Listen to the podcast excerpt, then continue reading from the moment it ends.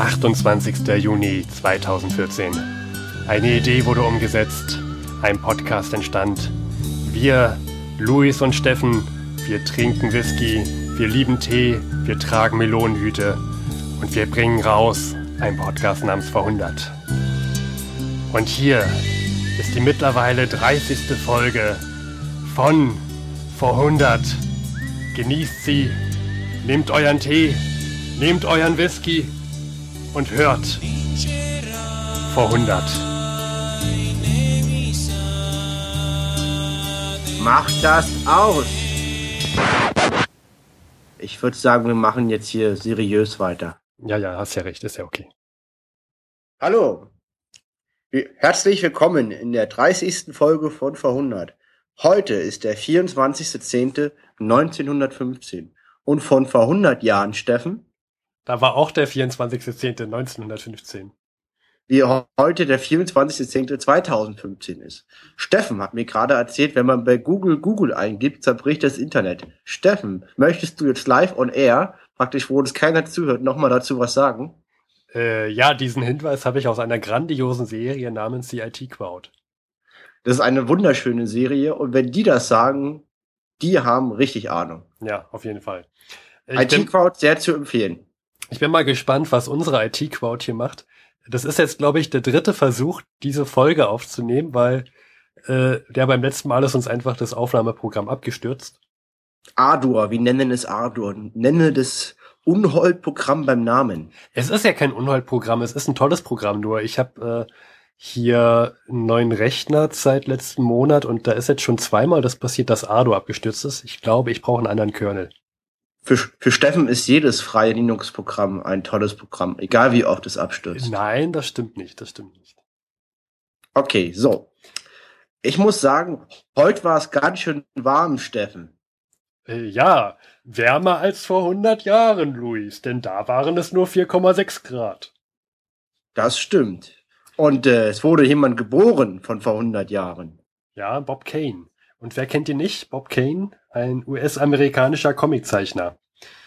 Ähm, falls euch das jetzt doch nichts sagt, der hat zusammen mit Bill, äh, Bill Finger oder ja, wie auch immer man den ausspricht, ich, ich, ich nenne ihn Bill Finger, hat er zusammen den allzeit beliebten Comic-Superhelden Batman 1939 erschaffen. Ja, das ist schon mal der Batman-Zeichner, Erfinder, wurde geboren von vor 100 Jahren. Er sei gepriesen, Bob Kane.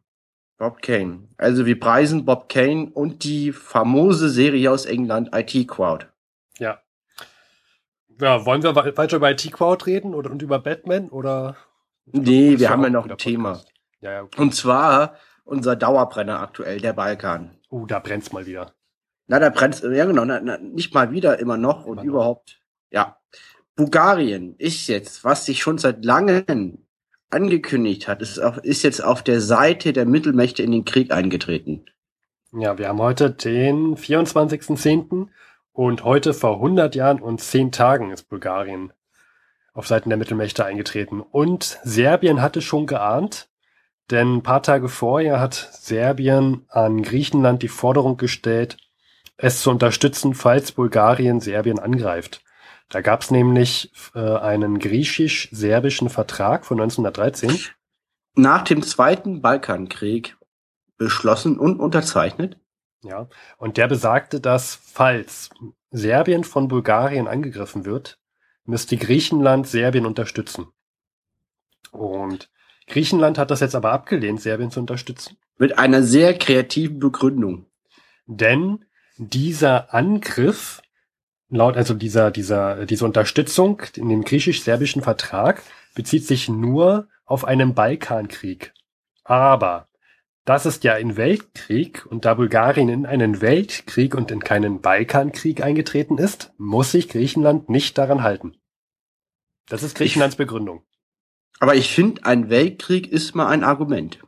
Weil ich würde mir, also ich finde, dass Griechenland das gut abschätzt und auch schlau ist, da jetzt nicht mit, mit zu fackeln, ne, mit einzutreten. Das finde ich doch eine recht weise Entscheidung. Aber das führt dazu, dass Serbien untergehen wird. Denn die geografische Lage von Serbien ist wie folgt. Links und oben ist Österreich-Ungarn. Du meinst im Westen und Norden? Korrekt. Und im Osten ist die längste offene Flanke von Serbien, da ist Bulgarien. Und im Süden ist eine ganz kleine, ganz, eine ganz kleine Grenze zu Griechenland. So ganz kurz zusammengefasst. Und jetzt tritt Bulgarien in den Krieg ein und in Rumänien kann es ja nicht angreifen, weil Rumänien bleibt neutral. Nach oben ist ja Ungarn und Ungarn gehört ja, wie der Name es schon sagt, zu Österreich-Ungarn. Also, was macht Bulgarien? Was übrigens die stärkste Militärmacht auf dem Balkan ist damals. Es schickt all seine Truppen nach Serbien. Und die offene Flanke. Und die serbischen Truppen sind konzentriert im Norden aus serbischer Sicht in den Kampf gegen Österreich-Ungarn. Ja. So. Und jetzt ist also noch Griechenland da und auch die Briten wollen, dass Griechenland auf der Seite der Entente mit eingreifen, äh, mit, mit eintreten? England möchte, dass Griechenland zubeißt. Und, und jetzt versucht es mit Zucker Griechenland zu locken, anfangen zu beißen. Und wie sieht dieser Zucker aus, Luis? Dieser Zucker hat einen Namen, er heißt Zypern. Hm, mein Lieblingszucker. Ja, und äh, ich meine, in Zypern leben ja bekanntlich Griechen. Den Konflikt gibt's ja heute immer noch und damals war Zypern im englischen Besitz und die Engländer haben Griechenland Zypern angeboten und gesagt, Leute, wenn ihr jetzt bei uns mitmacht und anfangt hier umzutreten auf unserer Seite und den Gegner zu bekämpfen, bekommt ihr Griechenland. Ja, aber Griechenland lehnt auch hier wieder ab. Also spannend. Bulgarien ist im Krieg, greift Serbien an und Griechenland möchte nicht mit eintreten. Steffen, ich habe eine Frage. Was würdest du denken, wie viele Truppen hat Australien bis heute von vor 100 Jahren nach Europa geschickt? Seit dem Eintritt des, äh, des Weltkrieges jetzt, also seit dem... Korrekt. Start Erster Weltkrieg bis heute von vor 100 Jahren. Also, also das ist ja jetzt ein bisschen unfair, weil ich sehe ja die Zahl vor mir. Das ist ungünstig. Ja. Ich äh, würde mal schätzen 83.356 Soldaten. Das ist nicht korrekt. Das sind 83.357 Soldaten. Ah, habe ich mich um einen Soldaten verschätzt. Was ein unbeabsichtigter Fehler. Ja. Ich sehe aber auch, dass hier 63.000 Mann demnächst nach Europa entsandt werden. Ja. das ist schon ziemlich viel in Australien. Damals haben da nicht so viele gewohnt. Äh, Neuseeland hat bisher 28.000 Soldaten in den Krieg geschickt. Hm. Auch relativ viel. Wo, wobei auch viele Soldaten aus Neuseeland in der Schlacht um Gallipoli ja. ums Leben gekommen sind. Genau, oder, oder gerade sterben. Die Anzac-Truppen, Australien, Neuseeland, die sind da, wurden da eingesetzt, weil man muss ja irgendwoher Truppen beschaffen und die sind gerade, die kamen ein bisschen verspätet, weil der Weg ist ja weit und dann mussten die nach Gallipoli. Du meintest auch mal, dass das in Neuse Neuseeland deutlich präsenter ist, diese Schlacht um Gallipoli und dass da so viele Neuseeler ums Leben kamen. Ja, also es kamen sehr viele ums Leben, also an absoluten Zahlen jetzt im Verhältnis zu anderen Schlachten nicht viel, aber damals haben in Neuseeland nicht viele Menschen gelebt. Ich müsste jetzt lügen, aber heute leben in Neuseeland viereinhalb Millionen Leute. Und ich würde wetten, von vor 100 Jahren haben vielleicht eine Million, anderthalb, sowas in der Richtung da gelebt. Also und äh, und in jedem Dorf in, in Neuseeland, ich habe es selbst gesehen, ist so eine ist so ein Kriegerdenkmal an gefallenen Soldaten und die sind vor allen Dingen in Gallipoli gestorben. Ja. Also eine große Wunde in Neuseeland, diese vielen Soldaten, die dort äh, in den Weltkrieg geschickt wurden. Ja, und wer noch nicht im Weltkrieg ist, ist die ist die USA und vor 100 Jahren beschließt der Präsident, der damalige Präsident Wilson. Doppel-W, Woodrow Wilson. Mhm. Doppel-W. Und beschließt, das Heer aufzustocken um weitere 100.000 Mann und auch mehr auszugeben, nämlich 80 Millionen Dollar sollen jährlich ausgegeben werden für den Ausbau der Flotte. Das ist für damalige Verhältnis eine immense Summe, 80 Millionen Dollar. Das sind 384 Millionen Reichsmark. Das kann man sich, das, das ist eine Million, also wie viel hat ein damaliger Hafenarbeiter so verdient? Wie sagt, man sagt so 70 Mark, nicht wahr? Mhm. Und dann kann man sich voraus, rausrechnen, wie viel 384 Millionen Mark damals wert gewesen sein müssen. Eine immense Summe. Ja, das schon immense Summe. Dann gibt es so ein kleines Flüsschen im heutigen Slowenien. Und es gibt ja noch eine Nation, die relativ neu im Krieg ist und die heißt Italien. Italien tritt in den Krieg und zu wen hat Italien Ländergrenzen? Einmal zu Frankreich, da greift es aber nicht an, weil Frankreich ist ja auf der Seite der Alliierten und Italien auch. Dann die Schweiz. Die Schweizer hocken wie immer in ihren Bergen und sind neutral, wie man es kennt. Und dann bleibt nur noch die Grenze zu Österreich-Ungarn. Und da greifen die Italiener an.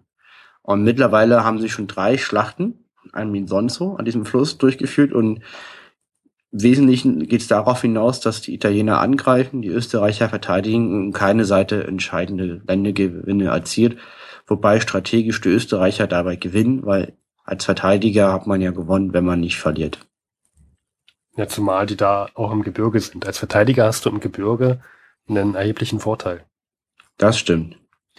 Ja, so die Situation von vor 100 Jahren. Und ich denke, damit haben wir erstmal gut beschrieben, was so in den letzten zwei Wochen seit der letzten Sendung passiert ist. Und wir könnten eine Zeitreise wagen, den Fluxkompensator anstellen und zu Klodwig und Harald reisen. Ja, jedes Mal, wenn ich in mein Whiskyglas gucke, habe ich das Gefühl, jetzt in eine Zeitreise. Das wär's. Auf geht's zum 24.10.1915.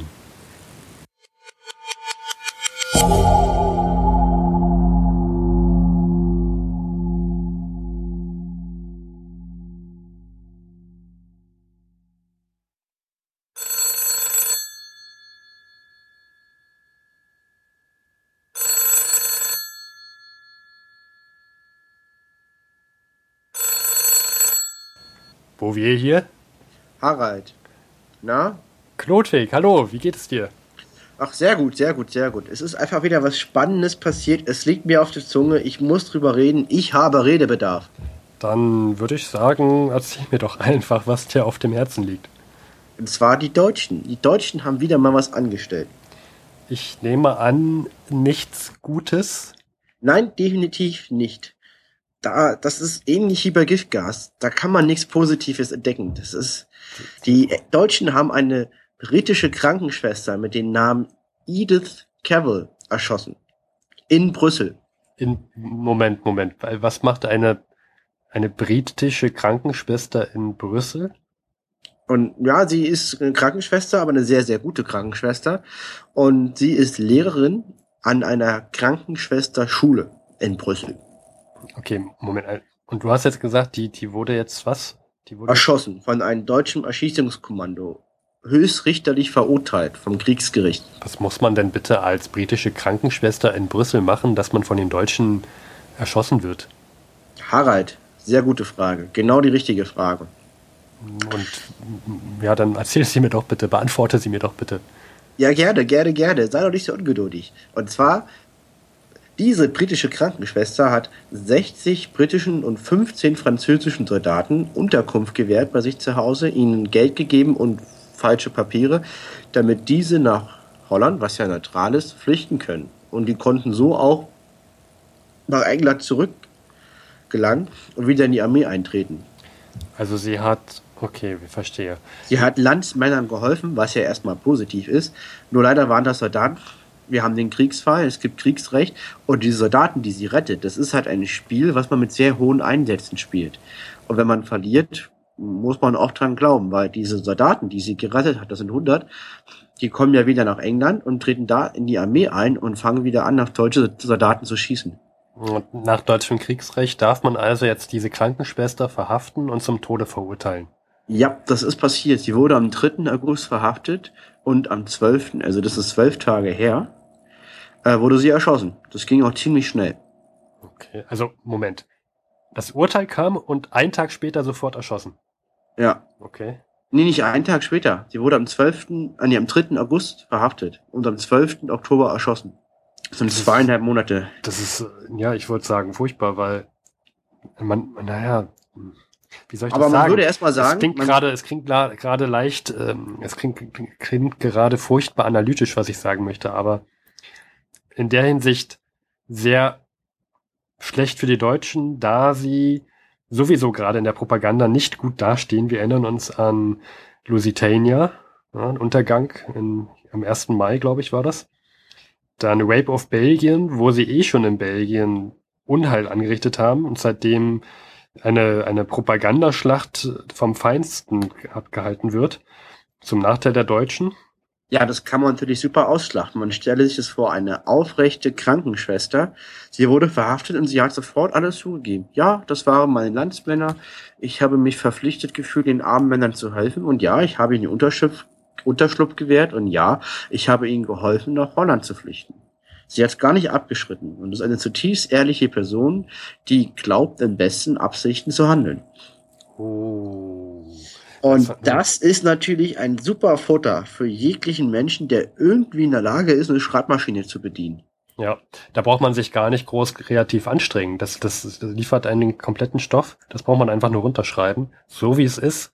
Rausbringen, neue Extrablatt und ja. nicht nur die das. Deutschen also und ihre ja Propaganda. Kontakt, ich habe ja nicht, ich habe ja Kontakt zu Hugh S. Gibson, ist der erste Sekretär der US, also, also der US-Delegation in Brüssel. Ja, das brauchst du mir nicht zu erzählen. Ja, ja. Und, und der hat an die deutsche Regierung nochmal geschrieben, Leute, wenn ihr diese Frau umbringt, das würde eure Reputation, die ja schon, wie du gerade gesagt hast, äh, sehr beschädigt ist aufgrund Rape of Belgium und Lusitania, die würde diese noch mehr beschädigen. Überlegt es euch doch mal, diese Frau zu erschießen. Er hat versucht, sie zu schützen. Und dann der deutsche Gouverneur, Baron van der Lanken, hat geantwortet und er hat super geantwortet. Sehr geschickt. Ich, ich ahne Schlimmes, aber bitte, bitte sage mir, was er geantwortet hat. Du ahnst recht. Er meinte, ich erschieße lieber Miss Cavill, als es zu riskieren, dass der äh, harmloseste deutsche Soldat in Gefahr gerät. So weit, so gut. Das kann man ja noch halbwegs nachvollziehen. Das, ja, das könnte man noch, man Und jetzt könnte kommt das sagen. Aber was, was, also ja, da, da muss jetzt anscheinend noch was kommen. Was, was kommt da jetzt noch, Klodwig? Also ich habe den Brief vor mir. Also er ist halt Amerikaner. Mein, der, der Huge, der Mr. Gibson ist halt Amerikaner, deswegen lese ich jetzt auf Englisch. Äh, Und zwar im Original. And his only regret was that they had not three or four old English women to shoot. To shoot.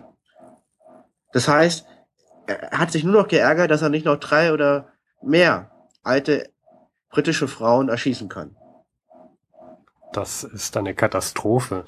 Das ist ein, da, da braucht man sich wirklich nicht mehr anstrengen als, als äh, Reporter einer ausländischen Zeitung. Das braucht man, das kann man so nehmen, sofort in die Zeitung abdrucken und das liefert eine, Ja. eine riesen Schlagzeile und zerstört das, das äh, Bild der Deutschen im Ausland in binnen weniger Sekunden.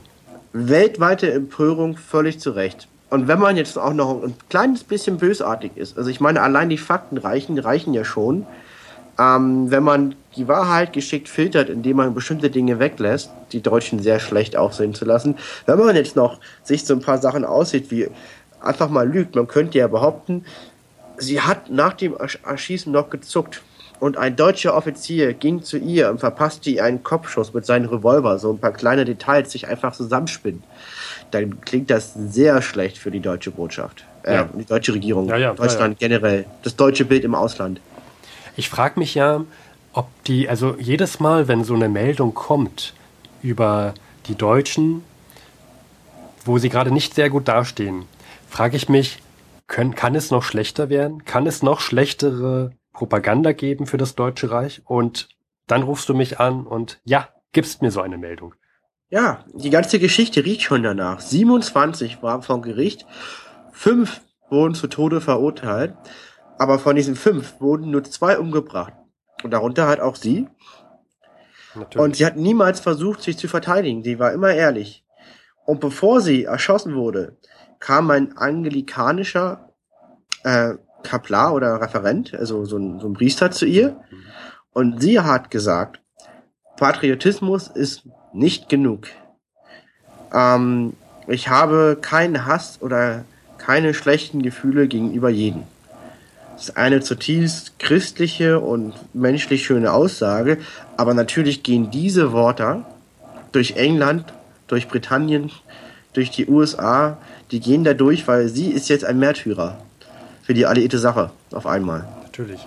Ich kann mir gerade, kann mir gerade Briefmarken vorstellen, ich kann mir gerade äh, Flugblätter vorstellen im Ausland. Das, das, das bietet ein Riesenmaterial für die Propaganda. Ja. Wie kann man, wie kann man so ungeschickt sein und diese Frau erschießen? Das, das klingt jetzt leider sehr analytisch, ja? ja? Ich meine, da wurde ein Mensch erschossen, ja, natürlich. Aber das muss einem, das muss einem doch klar sein. Da muss doch irgendjemand im Deutschen Reich sitzen und sagen, Moment, da ist die Öffentlichkeit im Ausland, die hat von diesem Fall erfahren. Lasst uns jetzt mal nochmal drüber nachdenken und diese Frau nicht erschießen. Ja? Das ist nicht erfolgt. Lass mich mal kurz was mit meinen Nachbarn klären. Ich bin in zehn Sekunden wieder da am Hörer. Ja. Was ist denn da los bei dem Klotik? Das ist ja ein, ein Lärm, ein Geräusch. So. Aber Moment. Edith Cavill. Ich bin wieder da. Mein Nachbar hat hier angefangen umzusägen. Das wurde extrem laut. Ja, ich habe schon gehört. Aber wo du gerade weg warst, habe ich der Name hat bei mir irgendwie habe ich den glaube ich letztens gelesen in einer Zeitung. Ich bin ja von der Ah ja Moment. Hier, hier, hier. Äh, New York Tribute, da habe ich das gelesen, tatsächlich, da, tatsächlich hier. Äh, Germans äh, Execute English Nurse, Gen genau, hier, hier, hier, hier. Ja, das ist genau der Fall. Das ja, war die genau. Ah ja, hier stand's, hier stand's drin. Tatsächlich, habe ich's doch. Der, der Name kam mir bekannt vor. Stimmt. Was executed on October the 13th. Ah, ja, ja. Ja, ich habe ja jetzt angefangen, den New York Tribute zu lesen, weil ich, du, wir haben uns ja das, das letzte Mal unterhalten, dass ich ja das Berliner Tageblatt immer gelesen hatte und du hast es ja gemerkt, ich wurde immer trauriger, melancholischer von diesen ganzen Meldungen und ich habe jetzt mal die, die Zeitung gewechselt. Ja. Und bin zu einer, bin zu der New York Tribute gewechselt, was ein tatsächlich ein, ein komplettes Käseblatt ist. Aber die Meldungen sind recht amüsant, dass so etwas in eine Zeitung schafft. Äh, zum Beispiel hier, hier unter der Meldung von, von der erschossenen ähm, Krankenschwester steht hier eine sehr interessante Meldung. Police Horse Water Hero. Also das klingt wichtig. Ein Polizeipferd als Wasserheld. da, diese Meldung beschreibt einfach nur, dass ein Polizeipferd namens Rex in Coney Island zwei Frauen aus dem Meer gerettet hat, aus dem Wasser gerettet hat. Schön, finde ich gut. Das ist doch mal eine sehr interessante Meldung. Sehr schön. Finde ich gut. Ja. Und dann daneben noch brisanter, halte ich fest, so eine wahnsinns wichtige Meldung hast du noch nie gelesen, lieber Klodwig. Ich bin gespannt, ich halte mich fest. Fünf Dollar bezahlt für ein drei Cent Ei. Wie das? Ja. Es handelt einfach nur, die Geschichte handelt einfach nur von einer Frau, die für drei Cent ein Ei gekauft hat, ein Hühnerei. Das war schlecht, das wollte sie zurückgeben. Der Verkäufer wollte es nicht wieder zurücknehmen. Dann hat sie das Ei, das schlechte Ei, gegen seine Tür geworfen und musste jetzt eine Strafe von fünf Dollar dafür zahlen. Also die Frau. Ja. Wahnsinnsbrisante Meldung, nicht wahr? Total. Aber es wundert mich zumindest wieder etwas auf, und gibt mir doch einen kleinen Lichtblick von diesen schlimmen Geschehnissen, die wir seit mittlerweile über einem Jahr in der Welt haben. Ja, da würde ich sagen, ich muss los. Ach, du musst schon wieder los. Ja, äh, danke schön für, für diese interessante Meldung. Das, ist, das war mir gar nicht so bewusst, dass diese Krankenschwester so, äh, so wichtig war, so ähm, Propaganda mäßig, ja. mäßig ausgelastet wird. Weil er seinen Bericht schreibt, nutzte die Worte des, des deutschen Politikers, er hätte gern noch mehr britischen Frauen erschossen. Nutzte ja. sie, es ist gut für deine Karriere und ich meine, wer so an Käse erzählt, der verdient es, zitiert zu werden. Ich habe das, ich habe eine Originalquelle, das ist belegt, kannst du gerne verwenden. Vielen Dank, lieber Klodrik. Ich werde mich gleich ja, an die, an die Schreibmaschine setzen. Du weißt ja, eine Hand wäscht die andere.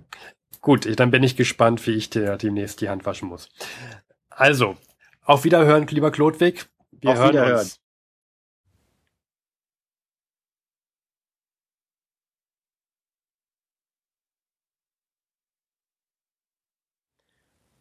Und damit ist die Folge auch schon zu Ende. Vielen Dank fürs Zuhören. Und zum Schluss noch ein Outtake vom Intro.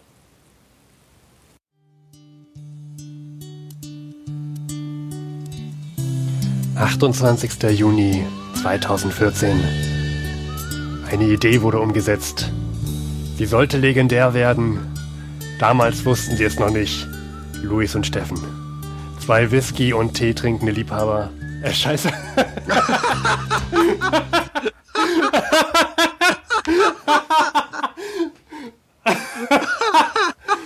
oh Mann, ey. oh. oh Mann, ey. Es ist einfach schon zu spät, Luis. Es ist einfach schon zu spät. weil ich mich selber erschreckt habe, Steffen. Das wollte ich so nicht sagen. Also, Ähm. du, verrätst ja echt deine geheimsten Gedanken. Zwei Whisky und Tee. Das Kind- Oh. Ich bin einfach schon zu fertig, Luis. Es ist einfach zu Ich spät. auch, ich Das auch. einfach- Das, war richtig gut. Am besten du machst es noch. Am besten wir hätten das so rausgebracht, so zwei Whisky und Tee trinken, lief aber. Äh, dann lachen wir beide erstmal für zwei Minuten, dann geht es einfach eiskalt weiter. Ja, das Und kann man noch ins Outro packen. Du. dann, packen dann ins Outro. fang, fangen wir dann mal von vorne an.